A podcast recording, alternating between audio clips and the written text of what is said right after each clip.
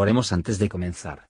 Señor, por favor, déjanos entender tu palabra y ponerla en nuestros corazones. Que moldee nuestras vidas para ser más como tu Hijo.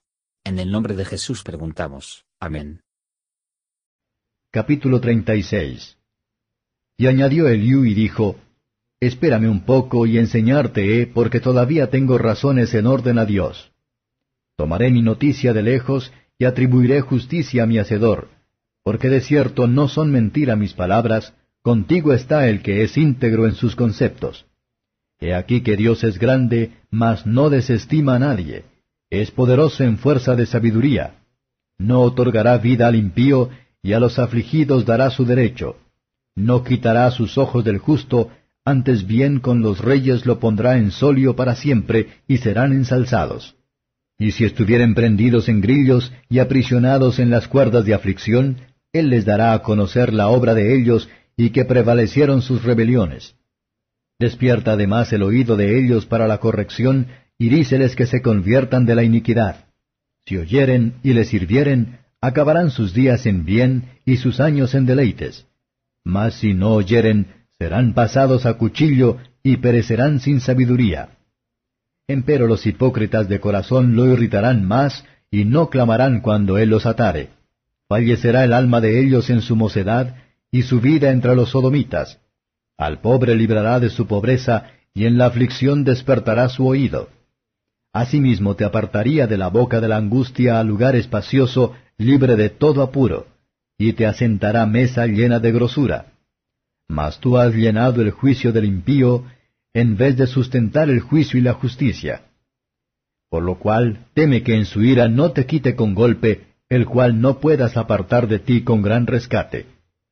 ¿Hará él estima de tus riquezas, ni del oro, ni de todas las fuerzas del poder? No anheles la noche en que desaparecen los pueblos de su lugar. Guárdate, no tornes a la iniquidad, pues ésta escogiste más bien que la aflicción He aquí que Dios es excelso con su potencia, ¿qué enseñador semejante a él? ¿Quién le ha prescrito su camino? ¿Y quién le dirá, iniquidad has hecho? Acuérdate de engrandecer su obra, la cual contemplan los hombres. Los hombres todos la ven, mírala el hombre de lejos. He aquí, Dios es grande, y nosotros no le conocemos, ni se puede rastrear el número de sus años. Él reduce las gotas de las aguas al derramarse la lluvia según el vapor, las cuales destilan las nubes, goteando en abundancia sobre los hombres.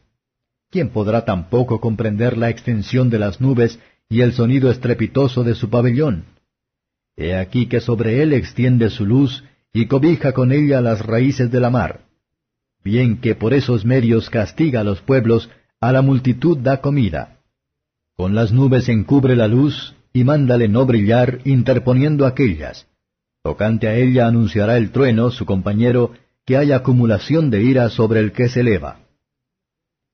Comentario de Matthew Henry Job capítulo 36, versos 1 a 4. Él y solo mantuvo que la aflicción fue enviada para su juicio, y alargada debido Job aún no se humilló a fondo debajo de ella. Trató de justicia atribuir a su hacedor, para borrar esta verdad, que Dios es justo en todos sus caminos. Estos conocimientos deben aprender de la palabra y el Espíritu de Dios, porque, naturalmente, nos alejamos de ella. La adecuación del discurso de Eliú a la disputa entre Job y sus amigos es clara. Señaló a Job la verdadera razón de estos ensayos con los que se le había señalado al Job la verdadera razón de estos ensayos con el que había sido visitado. Enseñó que Dios había obrado de misericordia hacia él. Y el beneficio espiritual que iba a derivar de ellos se corrige el error de sus amigos, y mostró que las calamidades de Job fueron para siempre. Versos 5 a 14. Yo aquí muestra que Dios actúa gobernador como justo. Él siempre está dispuesto a defender a aquellos que están heridos. Si nuestro ojo es siempre hacia Dios en el deber, su ojo será siempre sobre nosotros en misericordia, y, cuando estamos en el más bajo, no nos va a pasar por alto. Dios quiere, cuando nos aflige, para descubrir los pecados del pasado para nosotros, y para traerlos a nuestra memoria. Además, para disponer nuestros corazones para ser enseñados, aflicción hace que la gente dispuesta a aprender. A través de la gracia de Dios que trabajan con y por ella. y, además, para disuadirnos de pecar para el futuro. Es una orden, no tener más que ver con el pecado. Si nos servimos fielmente a Dios, tenemos la promesa de la vida presente y las comodidades de la misma, por lo que es para la gloria de Dios y nuestra buena, y quién desearíamos que más lejos. Tenemos la posesión de placeres interiores, la gran paz que éstos tienen que aman la ley de Dios. Si la aflicción fracasan en su labor, dejar que los hombres esperan que el horno se caliente hasta que se consumen. Los que mueren sin conocimiento, mueren sin la gracia, y se deshacen para siempre. Ver la naturaleza de la hipocresía. Que se encuentra en el corazón, esto es para el mundo y la carne, mientras que quizás el exterior parece ser para Dios y la religión. Si los pecadores mueren en la juventud, o viven o amontonar ira, su caso es terrible. Las almas de los malvados en vivo después de la muerte, pero es en la miseria eterna, versos 15 a 23. Eliu muestra que Job hizo que la continuidad de su propio mal. Él le advierte de no persistir en perversidades. Incluso los hombres de bien deben mantenerse a su deber por el temor de la ira de Dios, el más sabio y mejor tienen lo suficiente en ellos para merecer su golpe. Que no siga Job su pelea injusta con Dios y su providencia. Y nunca debemos atrevernos a pensar favorablemente de pecado.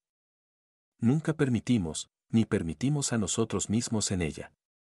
Yo piensa Job necesitaba esta advertencia, él habiendo escogido en lugar de satisfacer su orgullo y humor por contender con Dios, que mortifica a ellos mediante la presentación y aceptar el castigo.